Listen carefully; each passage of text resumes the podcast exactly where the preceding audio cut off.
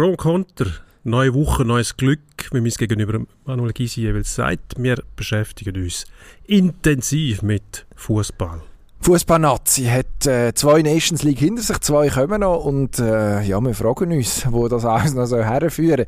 Rafa Nadal hat jetzt zuerst einmal Pause und spürt seinen Fuß wieder, das ist Gang Söffel. Was haben wir sonst noch? Formel 1. Schwingen. Wir schauen auf Baku und fragen uns, ob der Herr Perez bei Red Bull vielleicht sogar vor dem Verstappen landet wieder.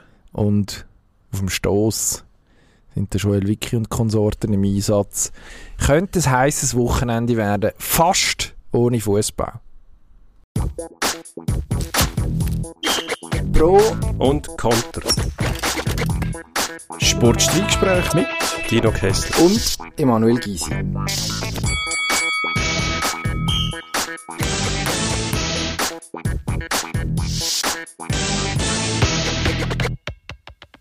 Fast ohne Fußball, haben wir vorhin versprochen. Ähm, und jetzt fangen wir mit Fußball an.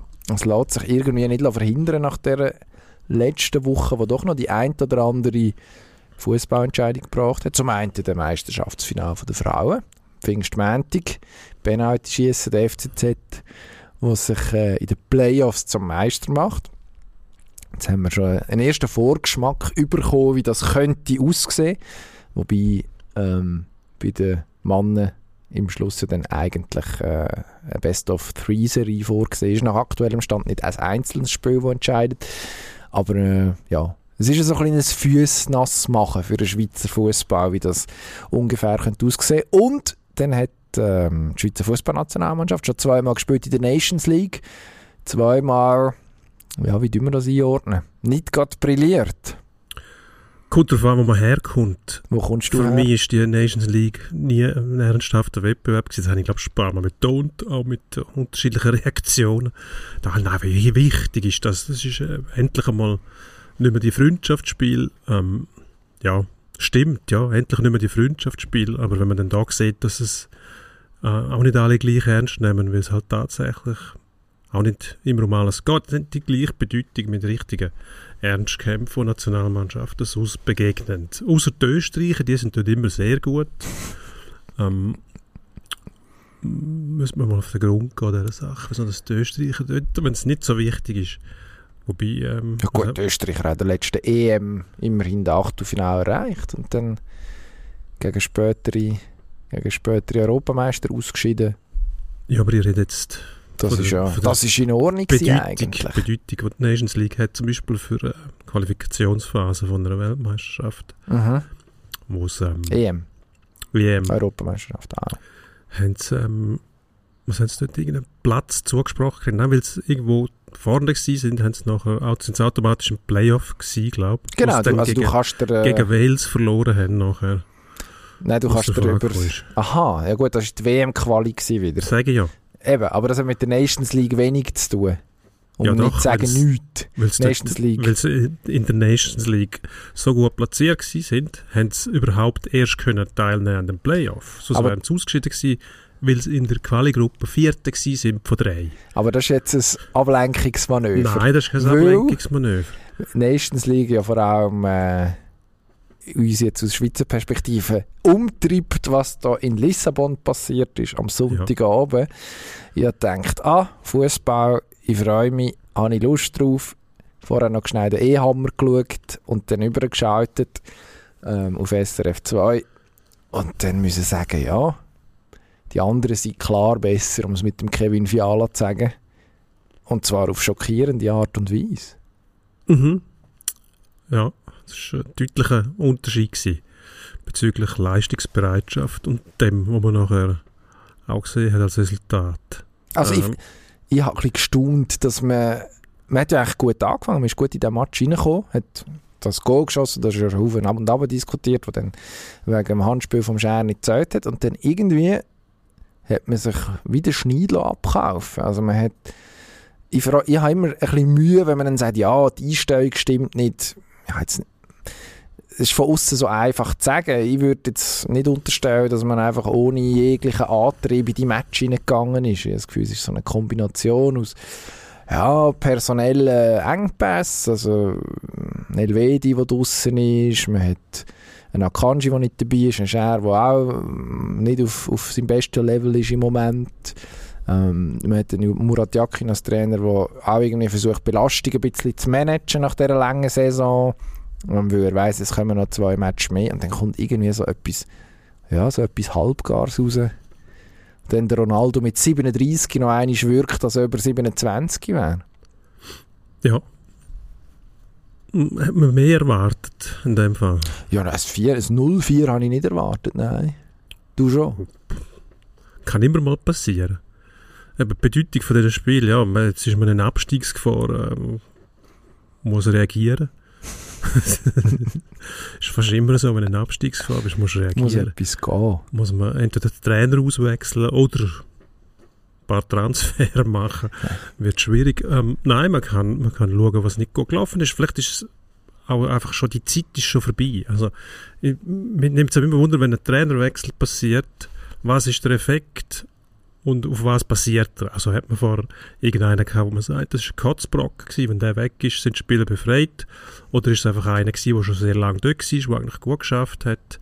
Ähm, beim Petkovic war es irgendetwas zwischendrin gewesen. Er war zwar ein guter Trainer gewesen, aber so richtig gut angekommen ist er aus bei den Spielern nicht. Das hat dann auf die Mannschaft abgefärbt. Aber ähm, es haben alle immer attestiert, dass er sehr gute Arbeit abliefert.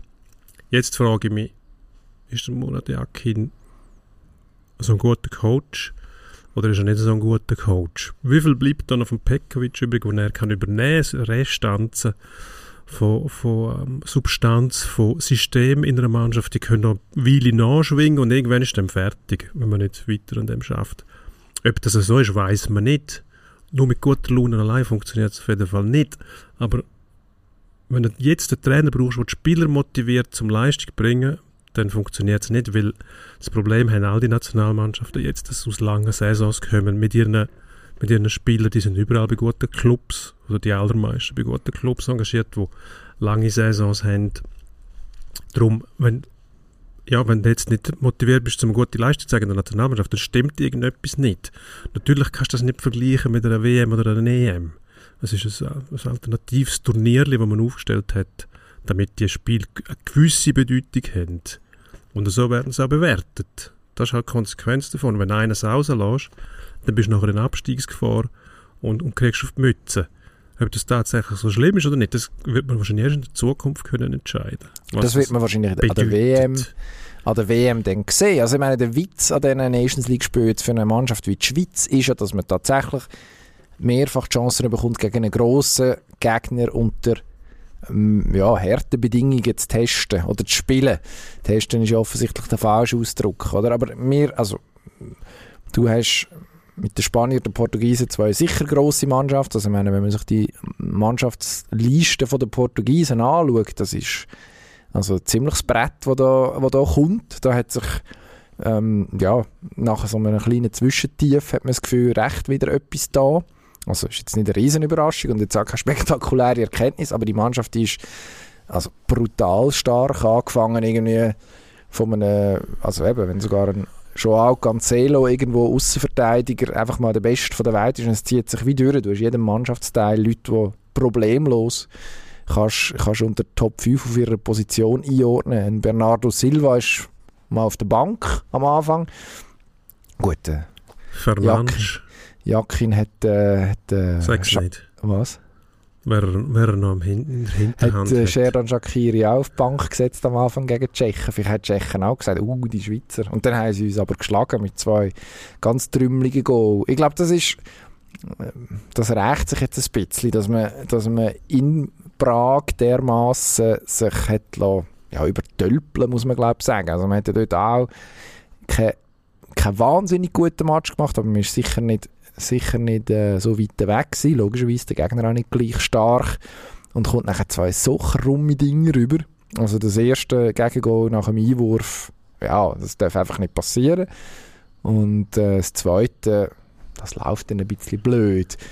Mit, mit dem abgelenkten Ball, wo dann so noch das Eigengol zugeschrieben wird. Ja, das, das ist auch dumm gelaufen. Du solltest halt rundum verhindern, dass dass noch mehr umläuft, dann kannst du das irgendwie wegstecken, dann gehst du wenigstens mit einem Punkt heim, auch wenn es nicht wahnsinnig gut war. Ich glaube, es ist tatsächlich die Ausgangslage ein guter Test für Murat Yakin als Trainer. Also jetzt, wenn du vorhin gefragt hast, ist es, sind das eigentlich noch Überbleibsel von der Arbeit vom Vorgänger, wo jetzt, wo vor einem Jahr noch in Amt und Würde war und ähm, erst gerade sich angeschickt hat, an dieser EM äh, historisches Resultat zu erreichen. Ähm, oder, oder ist das eigentlich jetzt schon im Herbst im Jakin seine Arbeit gewesen, mit, mit der WM-Quali?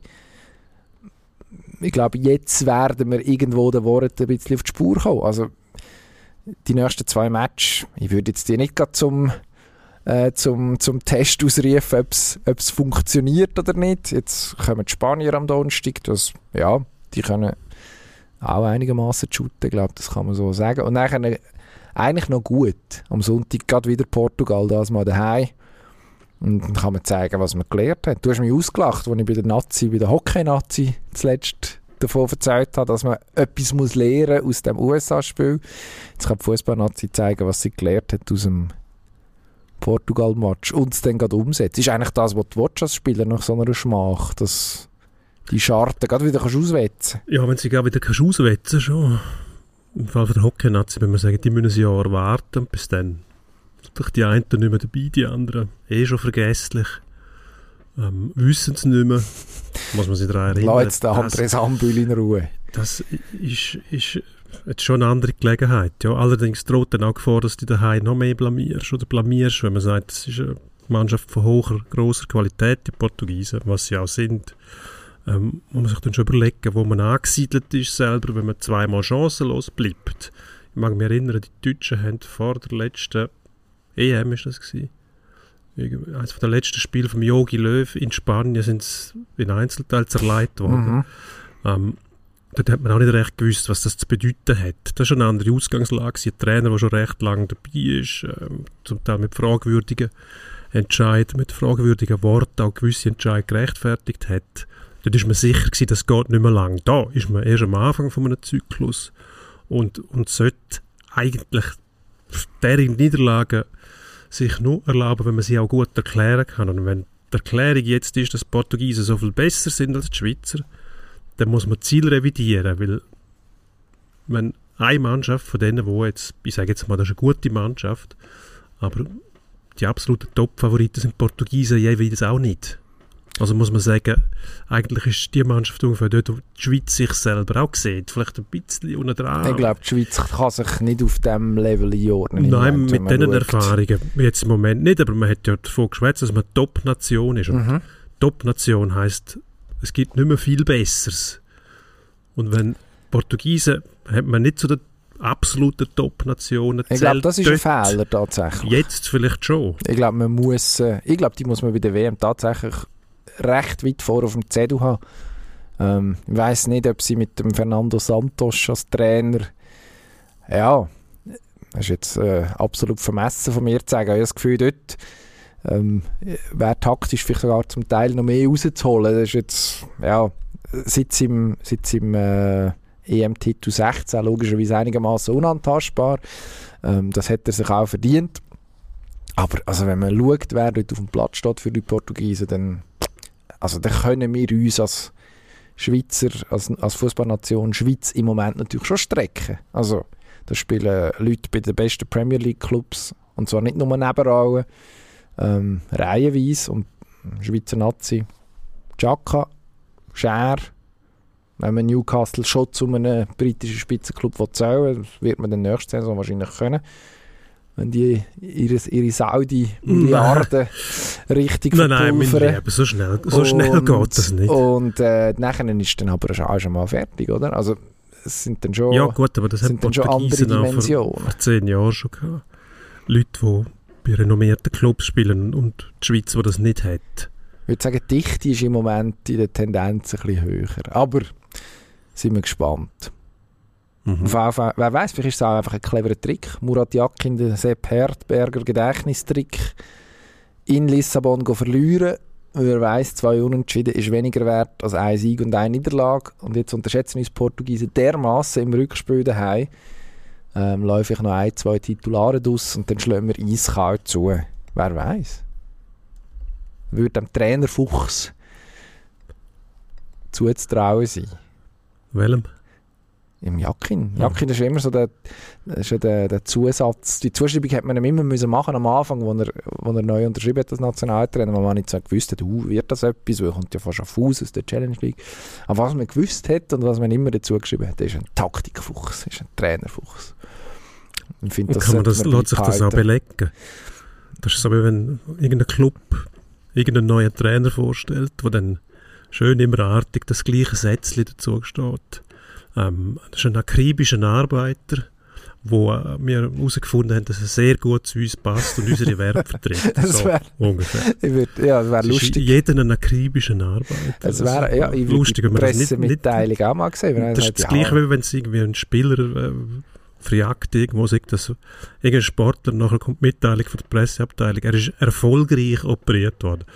Das ist immer sehr schön. Erfolgreich operiert. Schief, also der akribisch, akribisch arbeitende Trainer. Ja gut, das hat man so beim Erich Riebeck, hat der DFB damals wahrscheinlich schon können, wo er ihn vorgestellt hat, schreiben, er ist mehr auf dem Golfplatz als auf dem Trainingsplatz und das stört uns aber nicht. Das wäre das wär ein schönes Genre, ehrliche Pressemitteilungen. Das könnte man als, als Rubrik einführen, da, eine in der Woche. Würden wir uns sicher ja, wir zuerst mal eine finden pro Woche. Ich glaube, wir finden eine. Eine ehrliche? Nein, wir würden die dann selber machen.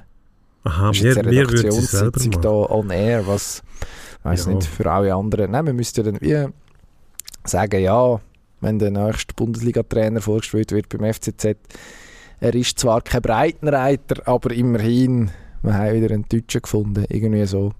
Weil das wird der FCZ nicht sagen, wird vermutlich einen akribischen Arbeiter ankündigen. Und vielleicht kommt er ja gar nicht aus der Bundesliga, wer weiß.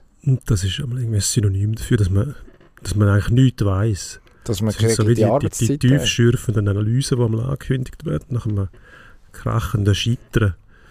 Ähm, jetzt wird eine tiefschürfende Analyse vorgenommen. Und nachher merkt man dann ziemlich bald, dass die selber auch nicht wissen, was passiert ist. Und dann wird einfach irgendetwas gemacht, wie zum Beispiel äh, Sommertraining intensiviert oder früher angefangen oder beides. Genau. Weil, weil das ist dann das Ergebnis von der tiefschürfenden Analyse. Man hat einfach nicht hart genug geschafft. Da muss ich einmal reden. Ich finde, es ist einfach immer wichtig, dass man es mehr will als der Gegner. Ich glaube, das muss man klar machen. Ja. Und darum wird auch immer wieder betont, dass man sehr wohl hat das Spiel gewinnen, was man ja vorher nicht weiß. Wenn man eben wenn du Murat Yakin an der Seitenlinie hast, du aber nie, ob das vielleicht sogar absichtlich passiert ist, dass man verloren hat, weil man dann nachher ein Match gewinnt und sich gleichzeitig aber nicht überlegt, dass man nachher können beide Matches gewinnen und dann noch mehr Punkte hat, nämlich zweimal drei statt äh, einmal drei statt zweimal eine. Aber so spätestens seit dem Karl-Heinz Rummenigge wissen wir ja, dass Fußball keine Mathematik ist. Aber wichtig ist es, die extra Meilen zu gehen und 120 Prozent geben. Plus, minus. Oh Gott, lösen wir die Phrasendrescherei ab. Tennis. Durch etwas richtig Wichtiges. Tennis. Es ist wirklich Grosses passiert am Sonntag in Paris. Ja, Roland Garros. Es ist die ganze Woche sagen, ist zwei Wochen Paris, genau. Erstens einmal Fairerweise. ohne Schadenfreude. Jetzt bin ich gespannt. Spurenelement, nein, nicht Schadenfreude, aber Bestätigung, dass es Karma gibt. Zverev, der auf den Schiedsrichterstuhl eingeprügelt hat, sich aufgeführt hat wie die unterste Schublade einmal Im Solothurnischen in meiner Kindheit hat man gesagt, wie ein Waldfallaffe. Ja. Darf man das noch sagen? Ich glaube schon. Ja. Wobei, ich habe noch nie Waldfallaffe. Ja. Das kann ja auch lustig sein. Zverev ist eigentlich nicht lustig. Kannst du auch sagen, eine Höhle oder eine Halle voll Affen, zum Beispiel, wenn du an einen Zoo denkst, das ist tatsächlich... Ist schon, man mhm. versteht es richtig. Also gut. Ja, Erstens einmal das. Das ist eigentlich auch schon eine sehr intensive Partie gewesen, Nadal Zverev.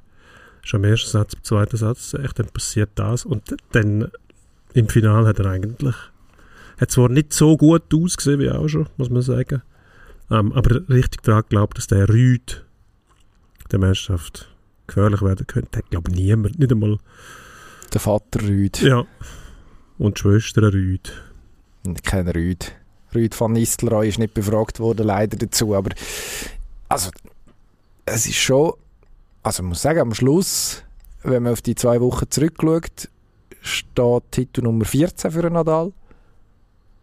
Und man bleibt ein bisschen mit offenem Mut zurück, oder? Also es wird noch bekannt, dass er mehr oder weniger äh, durchgehend mit dem Fuß gespielt hat. Also die Schmerzen so groß dass man den mehr oder weniger hat müssen neutralisieren den Fuß. Ähm, kann auf Tour logischerweise jetzt auch nicht gesund sein. Das hat er ja dann auch regelmäßig wieder zum Ausdruck gebracht. Also es könnte sein, dass es das letzte Mal ist in Paris.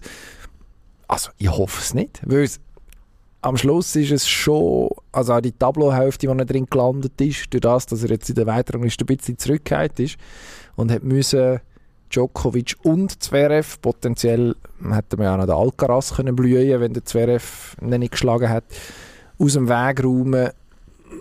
Vorher noch der Oje Aliasim, auch ein Herzstück Arbeit gewesen. Das ist eigentlich auch ein Versprechen, dass dort einiges Gutes kommt.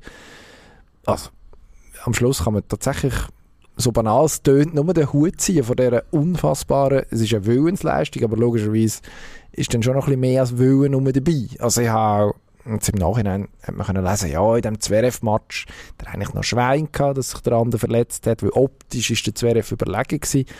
Ich glaube, das ist das beste Argument dafür, dass der Nadal auch das Spiel gewonnen hat, weil er hat nicht einmal sein bestes Tennis gespielt, hat das Tiebreak vom ersten Satz gewonnen, nachher im zweiten den Match eigentlich fortgeschossen, vier äh, Aufschlagspiele abgegeben, irgendwie so etwas. Ähm, es aber geschafft zu kontern, Stand von 6-6, wo sich der Zverev nachher verletzt, also bei dem Punkt, wo zum 6-6 führt tatsächlich.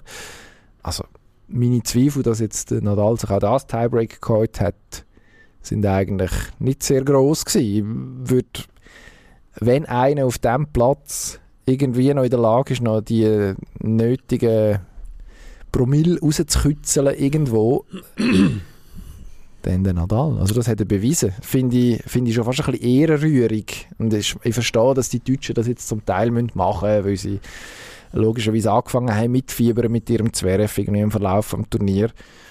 Ähm, aber das Gefühl haben, eigentlich sind im Zverev-Gegner ausgegangen und es ist jetzt einfach nur dumm gelaufen. Das finde ich schon so anmaßend bei einer Bilanz von ich glaube jetzt mit Andy Roland Garros 112 zu 3, wo der Nadal in Paris hat. Also eigentlich eine Frechheit. Eigentlich Frechheit, ja. Anmaßend, kann man sagen.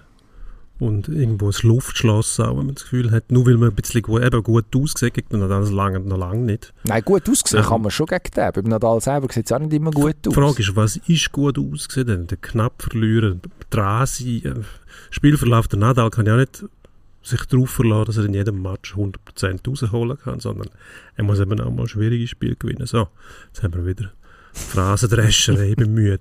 Mhm. Aber ich glaube, mit all diesen Siegen, eben drei Niederlagen in all diesen Jahren, da kriegst du so viel Selbstvertrauen auf dem Platz, in dem Stadion, dass schon sehr viel passieren muss, bis du das Gefühl hast, heute wird es schwierig. Ähm, ja, und es ist auch kein Zufall. Und also. Zverev offeriert natürlich auch immer wieder Schwächen, auch mit der Körpersprache, mit allem. Hast du das Gefühl, das ist ein ständiger Kampf in dem Dinne. Ähm, dass er sich fast irgendwie bemühen muss, dass es nicht zu offensichtlich wird, dass er mit sich selber auch kämpft. Ähm, ist für, für, für einen Spieler wie der Nadal auch dankbar, so etwas. Also er kann quasi beobachten, wie der andere seine Emotionen rauslässt und, und von dem auch profitieren kann mit dieser Erfahrung, oder? Dass er aufgrund von dem auch schaut, was macht er, wie reagiert er, wo muss ich den Hebel ansetzen. Ähm, faszinierend, auf jeden Fall, eben, die Art und Weise, wie der Nadal spielt, man hat schon vor fünf Jahren, kann ich mich daran erinnern, gesagt, gar lang macht er das nicht mehr, mhm. aufgrund von dem Verschleiß, den er betreibt, von dem physischen Tennis, wo du das Gefühl hast, jeder Schlag ist praktisch mit, mit letzter Kraft und Arbeit, ja. ausgeführt. Und trotzdem äh, macht er einfach immer weiter. Ich meine, das, in dem Alter, sagt man immer, in dem Alter ist das nicht mehr das Gleiche wie vor zehn Jahren mit den medizinischen Möglichkeiten, die man heute hat. Da will ich überhaupt nichts Schräges ansprechen, sondern einfach, es ist auch so, auch mit der Pflege, Regeneration und so weiter. Ernährung ist man viel weiter. Ähm, mit 36 zwei Grand Slam Turnier gewinnt hintereinander. Ähm, Wimbledon hat er auch schon ein paar Mal gewonnen. Ähm, man kann sich vorstellen, dass er dort vielleicht auch plötzlich äh, ganz zu steht. Und dann fragt man sich nur noch, ja, gewinnt er jetzt auch noch zu so Open und hat ähm, jetzt kommen wir noch, also ja, der richtige wird, Slam.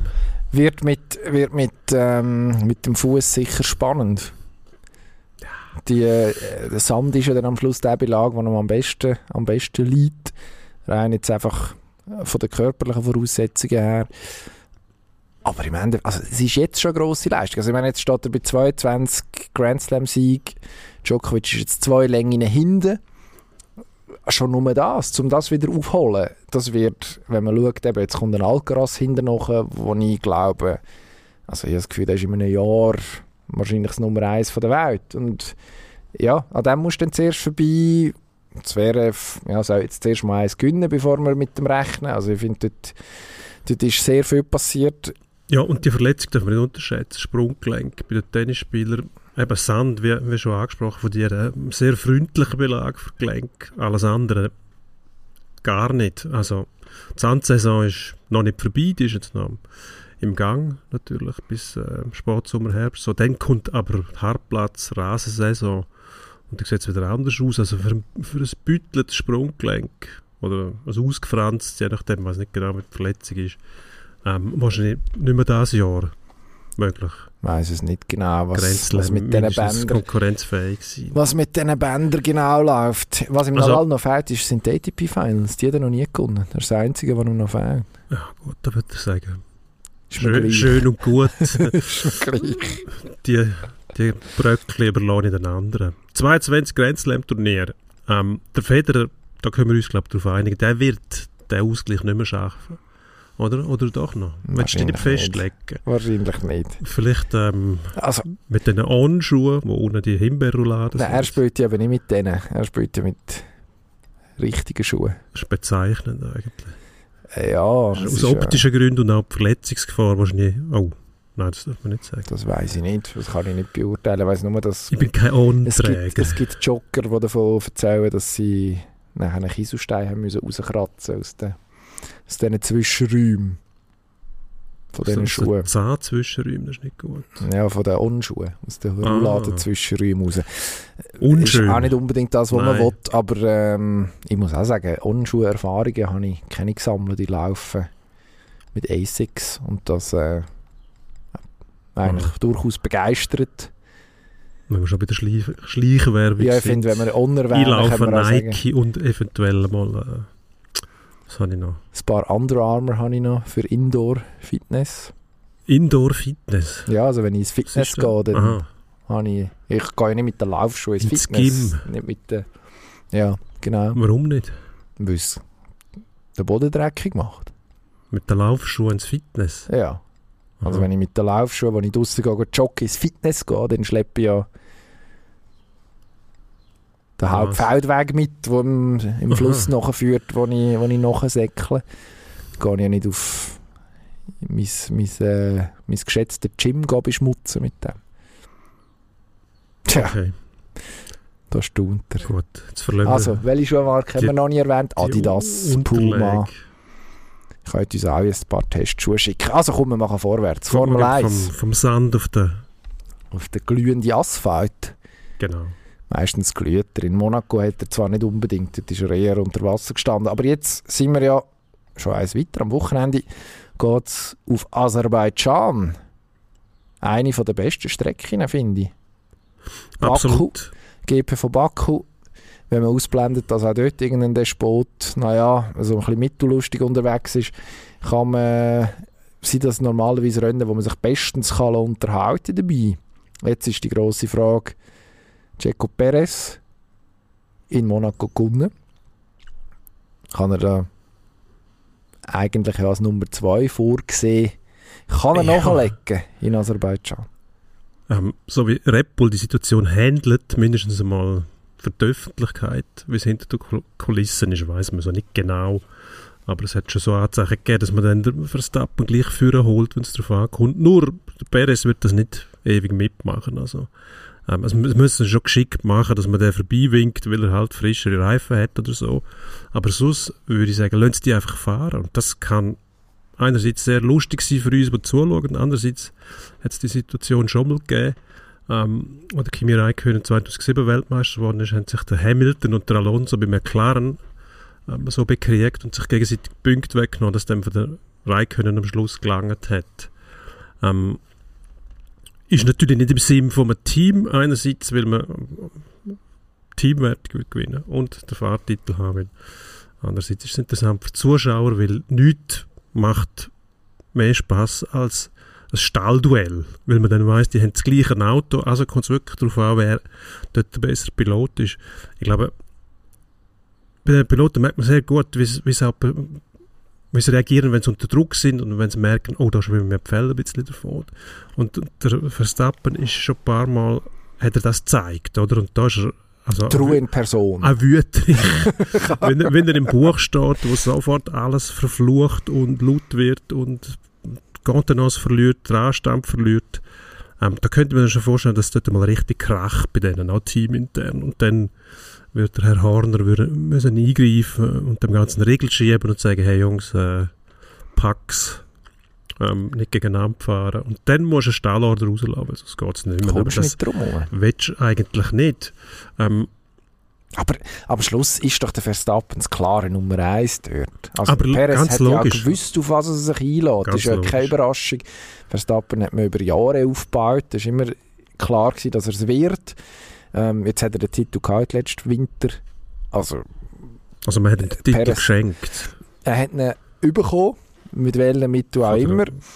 Ähm, er ist der Weltmeister und äh, also, kann, es kann für niemanden eine Überraschung sein, ist es auch, Perez ist logischerweise gekommen, bevor, er, bevor der Verstappen Weltmeister war, ist dann schon keine Überraschung gewesen, dass es Nummer 2 ist. Also das wird es in irgendeiner Form zu akzeptieren geben. Und dass, er in, dass man in Monaco nicht, äh, nicht gewonnen hat, also dass der Verstappen nicht, nicht vorbei ist, ist glaube einfach daran gelegen, dass noch ein Ferrari zwischen ihnen war, zwischen den beiden. Der hätte er ja wenig können, also der lässt er dann nicht vorbei. Ähm, ja, das Rennen willst du gewinnen als Red Bull. Ich glaube, da gibt es gar keine grosse Diskussion. Du hättest zuerst müssen den Sainz aus dem Weg räumen und das ist ja gerade auf dieser Strecke dann auch nicht ganz so einfach. Ja, Perez wahrscheinlich von einer glücklichen Gemengelage profitiert in dem Moment. Aber ich glaube, wenn es Herd auf Herd kommt, so ich glaube, dann wird, wird sich Red Bull gar nicht so... Ich glaube, Klassenhändchen packt man dort nicht aus. Nein, ich denke es auch nicht, aber es ist ja auch in den Qualifikationsrennen, äh, die man hat, äh, und im Quali ersichtlich, Verstappen ist einfach schneller. Ob es dann im Rennen auch so ist, es deutet alles darauf hin, mindestens einmal in der Quali, wenn muss eine schnelle Runde aus dem Boden gestampft werden, ähm, ist der Verstappen regelmäßig schneller. Also der Status als Nummer 1 hat er nicht nur, weil er Weltmeister ist und weil man ihn aufbaut. Ah, der ist nicht gestohlen, ja. Er ist tatsächlich schnell und er ist am Renntempo schnell. Die Frage ist einfach, er hat noch nie Konkurrenz im eigenen Stall. Die sind alle verbraucht worden. Ähm, mit der Zeit haben sich an dem abgenützt, haben sich Zähne ausgebissen. Ähm, zum Teil sind sie sofort wieder ersetzt worden. Der Gasly hat es versucht. Ähm, der Albon hat es versucht, der als Riesentalent gegolten hat. Ähm, Fahrer ist und auch sehr kühlen Kopf hat. Hat es absolut nicht geschafft, hat ein paar gute Szenen gehabt, ist in Brasilien einmal vom Hamilton noch abgeräumt worden. Dort wäre er in der Punkt gewesen, das wäre eigentlich so ein bisschen der Durchbruch gewesen.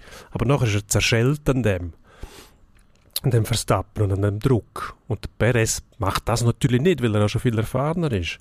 Aber ähm, wenn er an dem vorbei will, dann muss er auf der Strecke mal können überholen und das wird wahnsinnig schwierig, oder? Eben wie gesagt, Monaco, der Gemengelage geschuldet auch mit möglichen Boxenstoppfehlern, die passiert sind. Du kannst gar nicht viel machen, nachher kannst du nicht mehr führen. Baku ist ein anderes, ist auch Stadtstrecke, aber bietet viel mehr Über Überholmöglichkeiten, was eigentlich sein muss, das muss eigentlich gegeben sein, dass man kann überholen kann. Das wäre von Vorteil, aber Monaco haben wir uns letztes Jahr, letztes Jahr, ja, letztes Jahr sind wir uns auch schon einig gewesen. Letzte Woche darauf geeinigt, bitte nicht aus dem Kalender streichen. Wenn es eine gibt, ein Anachronismus, dann Leute uns wenigstens Monaco. Schon nur, nein, es geht nicht ohne. Ist einfach so. Das werden sie auch checken bei der Formel 1, glaube ich. Irgendwann. Schon, oder? Ja, ich hoffe es, ja. Also, das, man kann nicht nur noch das, also muss mindestens ein Mix sein zwischen Tradition und und fortschrittlichem Denken, wo dann wiederum bedeutet, dass man einfach Profitmaximierung vorantreibt. Das gehört ja dazu. Machen wir uns nichts vor, aber es muss in einem gesunden Maß passieren. Man sagt, ein guter Mix von neuen Strecken, aber du brauchst als Gerüst dort einfach ich kann mir auch nicht vorstellen, dass es Strecken, keinen Sinn macht, Monaco drin zu haben, auch vermarktungstechnisch. Ich glaube, mit dem holst du ganz viele Leute ab, die tatsächlich die Formel 1 irgendwo konsumieren nachher, wenn sie dieser Sprache sagen Ich glaube, Monaco spielt, spielt tatsächlich eine Rolle. Aber, ja, ja. Europa ist ein Teil von all diesen Hersteller oder von den allermeisten Herstellern, ähm, Besitzverhältnisse mal abgesehen, ähm, die Amerikaner sagen, jetzt haben wir Miami und das ist quasi das neue Monaco, da muss ich schon sagen, ähm, also, geht das auf der einen Seite, Rentnerparadies auf der anderen Seite, was mit, der, mit, der, mit den Golfkerlen über irgendwelche Brücken fahren auf Hauptstraße. Also nein. Ja, also ich meine, der Plastikhafen oder was es ist, dort der Fake-Hafen, den man reingebaut hat, der sagt ja dann schon relativ viel aus, wie weit weg Miami von, von Monaco im Moment noch ist. Naja, ähm, da muss man muss vielleicht schon noch, muss vielleicht schon noch etwas gehen. Die grosse Frage, wenn es um äh, ausländische oder beziehungsweise nicht europäische Teams geht, wie viele Millionen Dollar Schaden richtet der Mick Schumacher in, in Aserbaidschan an? Ja, da wird bald einmal also die letzte Chance gehabt. Also momentan wird er noch geschützt durch seinen Namen, oder? Das ist ganz klar. Man sieht das auch bei der Kritik jeweils. Wenn der Latifi schon vernichtet worden ist und eigentlich schon abgeschrieben ist, ähm, wird beim, beim Mick Schumacher immer noch äh, die Möglichkeit bemüht, dass der den Knopf noch, noch findet. Und äh, im Normalfall dauert es nicht so lange. Hm. Heutzutage, da muss es schneller gehen. Ähm, wir können mal die Unterlage wechseln. Oh, ja. Wir haben Rasen haben wir schon gehabt, wir haben Esche haben wir schon gehabt, oder Sand, wie man da mal sagen will. Asphalt. Ähm, Asphalt. Und jetzt wechseln wir auf Sagmau. Genau. Es wird nämlich langsam aber sicher heiß auf den Schwingplatz von dem Land. Man muss es so sagen. Seit Anfang Mai logischerweise schon Kranzfest. Am Sonntag, das erste Bergfest auf dem Stoß, wird zusammengegriffen. Eines von den sechs Bergfesten, wo ja dann doch noch ein so ein bisschen äh, herausragende Bedeutung haben in so einer Schwingsaison. Ähm, der Höhepunkt, logisch, dieses Jahr wieder mit einem eidgenössischen Anlass. Eidgenössische wo in Prattelen stattfindet. Also es wird uns wahrscheinlich durch den Sommer noch das eine oder andere Mal das Schwingthema begleiten. Jetzt geht es eben zuerst einmal auf einen Stoss. Gleichzeitig ist in Netztal geschwungen worden am Pfingstmäntig. Glarner Bündner. Nicht zu verwechseln mit dem Bündner Glarner. Mhm. Innerhalb von einer Woche. Sehr verwirrend für alle, die sich äh, irgendwie eine Esusbrücke versuchen zu bauen, am Glabü und Bügla. Und so schwingen, die gehen einfach. Ja, die wissen es. Aber äh, rundum soll es gerüchteweise schon das eine oder andere Mal für Verwirrung gesorgt. Der Armon Orlik ist wieder zurück. Hat tatsächlich das Fest gewonnen. Ist überzeugend auftreten. Hat äh, namhafte Gegner am Schluss ins Sagmau bettet, wie wir so schön im äh, Schwing... Jetzt können wir die ganzen Schwing-Allgemeinplätze wieder, wieder führen. Ähm, da muss eigentlich dein Bündner Schwingerherz muss da hüpfen und jubilieren. Warum? Und was macht das noch so? Ja, weil der Armon Orlik ein Bündner ist. Ja. Und das, deswegen muss man jetzt mein, mein, mein Bündner... Ja, du bist eher ein einfaches Gemüt, Jubil hat jetzt gesagt. Jubilieren. Ja. Ich bin äh, eigentlich assimilierter Zürcher. Ich wohne schon so lange in der Stadt Zürich. Man ah. hört es vielleicht nicht so gut. Du bist eher Samir Leupi, mein Zürich, Mein Zürich-Dialekt ist noch nicht ganz ausgereift muss ich sagen. Aber ich bin Stadtzürcher mittlerweile. Das ist mir eh fremd, wo man herkommt. Ist gleich, was man, was man ist, ist wichtiger. Und die Schwinger finde ich lustig, egal wo sie herkommen, ob die Bündner sind oder nicht. Ähm, gebe zu, früher habe ich Freude am Stefan Fausch. Ist zwar kein Bündner gewesen, sondern ein Prättigauer. mm, jetzt wird es gefährlich, ja. Vor allem für einen Nicht-Bündner. Mhm. Ja, ja, gut, die Engadiner sagen ja, wir sind kein Bündner, wir sind, wir sind Engadiner. Prättigauer ja, tönen ein bisschen komisch, dass man auf die Idee kommen könnte. Aber die Weine nicht. Ja, Prättigauer wären ja wahrscheinlich gern und... Ja, nein, man macht so Witz, wie es halt die Talschaften miteinander haben, oder? Man ist sich allem neidisch, was oben ist und äh, ja. ja. Und sobald einer von außerhalb kommt, dann wird, dann wird wieder am gleichen Strick gezogen. Nein, klar, haben wir Freude am Armon Orlik, wenn er wieder auf dem Teppich ist. Aber was bedeutet jetzt das? Das bedeutet, dass der Körper wieder mitzumachen scheint, was ja bei ihm eigentlich die grosse Frage war in den letzten Jahren. Hast du Psyche ein bisschen angeschlagen nach dem Erlebnis gegen den Bruno, Bruno Giesler, glaube 2017. Das ist, ist aber lang her. Ist lang her, ja. Würde ich sagen. Und er ist ja nicht tatsächlich, ist er länger raus, nein, ist ja eigentlich gesund, immer gesund gewesen. Das haben äh, also hat seine, Tests ergeben. seine Rückenbeschwerden gehabt in den letzten Jahren, oder? Also auch ums eidgenössische 19 herum ist ja dann im Nachhinein auch bekannt worden, dass ja, der Körper sicher nicht in der Verfassung war, wo man eigentlich muss sein muss, um acht Gänge in zwei Tagen äh, erfolgreich zu überstehen. Er war nicht der einzige Nordostschweizer, der Mühe hatte. Aber wenn man jetzt schaut, gegen einen Ott geschwungen am Wochenende, Walter beide geschlagen, Werni Schlegel geschlagen, wo diese Saison doch auch schon eigentlich gezeigt hat, dass er jemanden einlösen kann, was man sich von ihm verspricht. Also das ist, würde jetzt mal sagen, das ist ein sehr anständiges Notenblatt. Also ich glaube, es wird sich jetzt logischerweise müssen zeigen, was, was, was der Körper im Verlauf dieser Saison noch alles mag aushalten. Aber ich würde jetzt den Alik hm, gerade ein bisschen weiter schieben, so in meiner so im Hinterkopf, wenn es in Richtung Eidgenössisch geht. Weil eigentlich rein schwingerisch müsste der variabel genug sein, zum, zum ganz vorne mitmischen. Ja, das sind andere aber auch. ja gut, wenn es nur einen gibt, wäre langweilig. Wäre langweilig. Sehr, ja. sehr. Was machen wir jetzt aus dem? Ja, wir nehmen das mal so. Orlik gehört zu den Mitfavoriten für Brattelen. Wann ist das? Im August? Hm, was ist es? Ende, Ende August, ja. ja. Irgend so dort um das Wochenende herum. Da haben wir noch... Stimmt das? Doch, wow. Ist nicht September. Drei Monate quasi. Jetzt sind wir Anfang Juni, Ende August, fast drei Monate. Kann noch viel passieren. Das, Gut, das, das, ist mal, das ist mal 26. bis 28. August, um ganz genau zu sein. Ja. Gut. Ja. Da muss man, muss man wie teilt man denn das ein? Also erstens willst du mal möglichst viel fester gewinnen, gleichzeitig willst du dich nicht verletzen. Kann man da überhaupt äh, so eine Strategie haben und sagen, ich schwinge jetzt mal äh, mit angezogener Handbremse? Nein, also, das geht glaube ich möglichst erfolgreich bin, gleichzeitig möglichst wenig Risiken eingehen, das kannst du beim Schwingen ja gar nicht machen. Also du musst versuchen, deine Form durch Sieg auch zu beführen, die brauchst einfach Selbstvertrauen. Gleichzeitig willst du nicht zu viel riskieren, das geht nicht. Ich glaube, du kannst, du kannst einfach deine Anzahl Einsätze dosieren. Ja. ja. das kannst du machen. Wenn du mit, mit angezogener Handbremse schwingst, dann kommt im Normalfall nichts Gutes raus dabei. Das ist dann eher, ja, ist jetzt auch eine Binsenweisheit, aber ich glaube, du steigerst eher Gefahr, dass man irgendetwas ja, das geht. kannst du als Mannschaftssportler kannst das machen. Ab und zu die Handbremse ein bisschen anziehen und hoffen, dass die anderen dann voll aufs Gaspedal trampeln. Aber als Einzelsportler geht das nicht, nein. Funktioniert nicht, dann verlierst du wahrscheinlich. Außer du bist so überlegen, dass auch noch mit einem, mit einem halben Kurzzug jeden, jeden aufs Kreuz leist. Was kannst du machen, ist logischerweise versuchen, die Kämpfe so kurz wie möglich zu halten. Das kannst du wahrscheinlich als Spitzenschwingen versuchen, dass wirklich ich sage mal und dann schauen, dass es möglichst in den ersten Minuten entscheidest. Aber ja, wenn das so einfach wäre, würde ich das auch machen.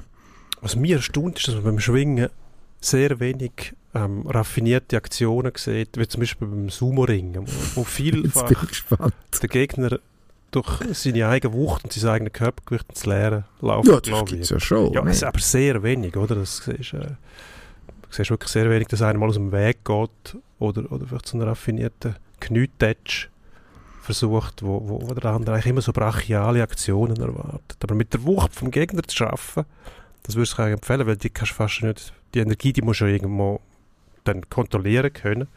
Und dann bist du schon, bist schon auf dem Weg ins Sagmehl. Es ist ein eine Frage vom Repertoire. Also es ist natürlich, gut, als Spitzenschwinger musst du logischerweise häufiger dann auch den Kampf bestreiten. Das ist das, was irgendein Damian Ott und Fabian Studemann im Moment lehren. Kirchberg-Sieger letzten Sommer zusammen mit dem Giger. Und äh, ja, man fällt dann anders an von schwingen gegen dich, oder? Das ist dann plötzlich bist denn du der, der muss den Kampf machen muss. Da kannst du gar nicht gross mit der Masse vom Gegner arbeiten, weil der Gegner, der steht dann zuerst einmal hinten und, und sagt, ja, mach jetzt mal. Und versucht das mit dir, logischerweise. Aber äh, ich meine, gerade ein Orlik, der ja aus dem, aus dem Judo kommt, irgendwie ursprünglich mal dann schon, eben, er ist eigentlich einer, der relativ variabel unterwegs kann sein, wenn der Körper mitmacht, so wie er eigentlich sollte. Hat mich immer fasziniert. Es hat äh, immer so Aktionen gegeben zwischendurch, nicht sehr häufig, aber dann jetzt bin ich umso mehr erstaunt. Und äh, eben gerade das, das Variantenreichtum, den wir schwingen. Also, ähm, jetzt, der Nöldi vorher war einer, der eigentlich sich mehr oder weniger auf seinen Gamma verloren hat. Ähm, ja, das ist nicht sehr einfallsreich. Überhaupt nicht, aber wenn es funktioniert, ist gut. Eben, eigentlich immer das Gleiche. Du hast gewusst, dass es kommt, aber du kannst gleich nichts, nichts dagegen machen, weil einfach Gewalt und die Wucht und die Präzision und auch das Timing dann im richtigen Moment gestummen hat. Ja, ich meine, Giger, kannst, kannst einfach nichts machen. Giger sein Kurz ist ja etwas Ähnliches im Moment. Seit Jahren heisst es ja, im Normalfall kommt er und hat einfach so viel Kraft, er zieht einfach praktisch jeden raus. Jetzt ja, ist er ein bisschen variabel geworden, aber ja, er hast, ist ein bisschen fies. Es gibt ein paar One-Trick-Ponys, aber der Trick ist einfach so gut, es lenkt dann schon. Gehen wir zum Endspurt. Machen wir den Endspurt. Schnell. Endspurt. Super schnell. Tour de Suisse, da wird schnell Velo gefahren. Ich schaue da nicht lang zu, weil ähm, ist für mich wie Langlauf. Ah, Blasphemie. Dabei geht es rund, wird spannend. Am Sonntag geht es los. Gerade mal mit ähm, Start in Küsnacht, wo es nachher nicht Furcht drauf geht. Freue mich tatsächlich drauf. Gibt ein paar, äh, gibt ein paar schöne Bergetappen. Königsetappe nachher auf die Moosalp, so eine Baby-Alp-Duess. Ich glaube, äh, wir dürfen uns wieder mal über einen Schweizer freuen, der ganz vorne dabei ist. Gino Meder wird alles dran setzen. Und es ist ein, Eta äh, es ist ein Etappenverlauf, den ich mir eigentlich müsste liegen.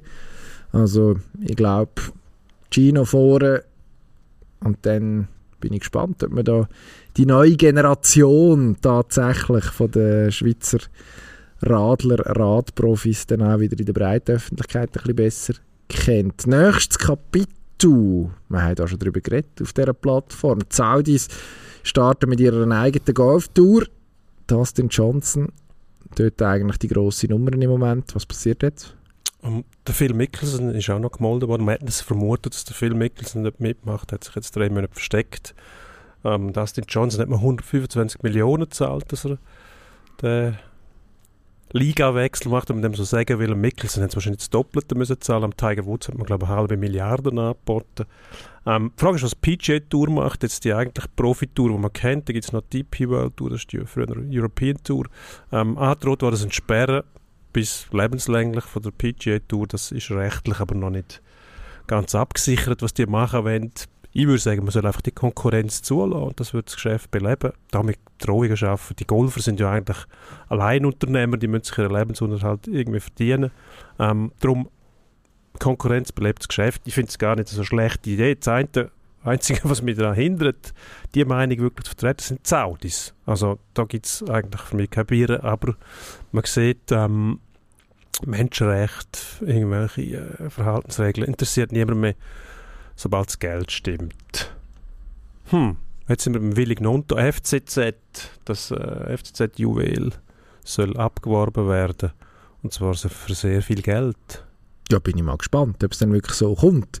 Hat am Wochenende gegen Deutschland mit der italienischen Nationalmannschaft auf Fall gute Werbung gemacht in eigener Sache. Eigentlich eine Win-Win-Situation. Hat noch Vertrag, wenn jemand kommt und richtig viel Geld auf den Tisch legt, dann muss man es wahrscheinlich machen. Ähm, aber dann hat man ja tatsächlich etwas davon, muss auch sagen, ist in dieser Saison jetzt, wo man Meister geworden ist, nicht Stammspieler gewesen, sondern einer von diesen guten Joker. Also klar, wäre einer, der den nächsten Schritt könnte machen könnte, aber ist jetzt nicht so, dass da eine massive Stütze wegbricht, mal zwingend. Kommen wir noch einmal kurz zum Schwingen auf dem Stoß. Wir müssen noch tippen. Sind wir dran? Ja, dein Tipp. Genau. Mein Tipp ist der Willi Ledermann. Der Willi Ledermann? Der Willi Ledermann. Lönnt der Michi Ledermann, da tut doch der nicht so verhunzen. Wieso? Pff, wieso nicht? Gut. Ich würde den Hausfrau-Tipp Joel Wiki wählen. Ah, da haben wir es. Am Schluss halt gleich den. Ich schaue ihm gerne zu. Ähm, eigentlich immer noch zu klein dafür, dass er bei den, bei den ganz Bösen kann mitmischen schafft es doch Jahr für Jahr spektakuläre Schwinger. Hoffe, der kommt jetzt langsam in Fahrt diese Saison. Wir sind nicht in Fahrt, wir sind fertig. Nein, aber wir müssen etwas auflösen. Oh, Tipps was du auflösen? von letzter Woche, die noch nicht ganz abgeschlossen sind.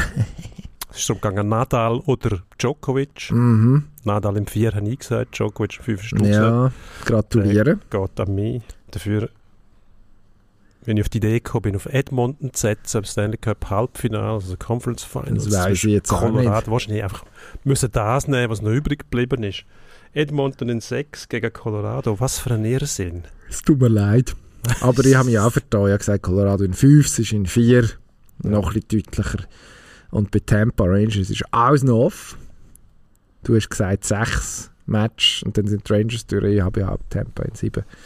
Man darf gespannt sein. Wir werden sicher das Stanley Cup Finale dann tippen können. Und ich glaube, dort, dort habe ich einfach, recht. dann haben wir nur noch zwei Mannschaften. Genau. Wir bedanken uns fürs Zuhören. Wiederhören. Bis nächste Woche.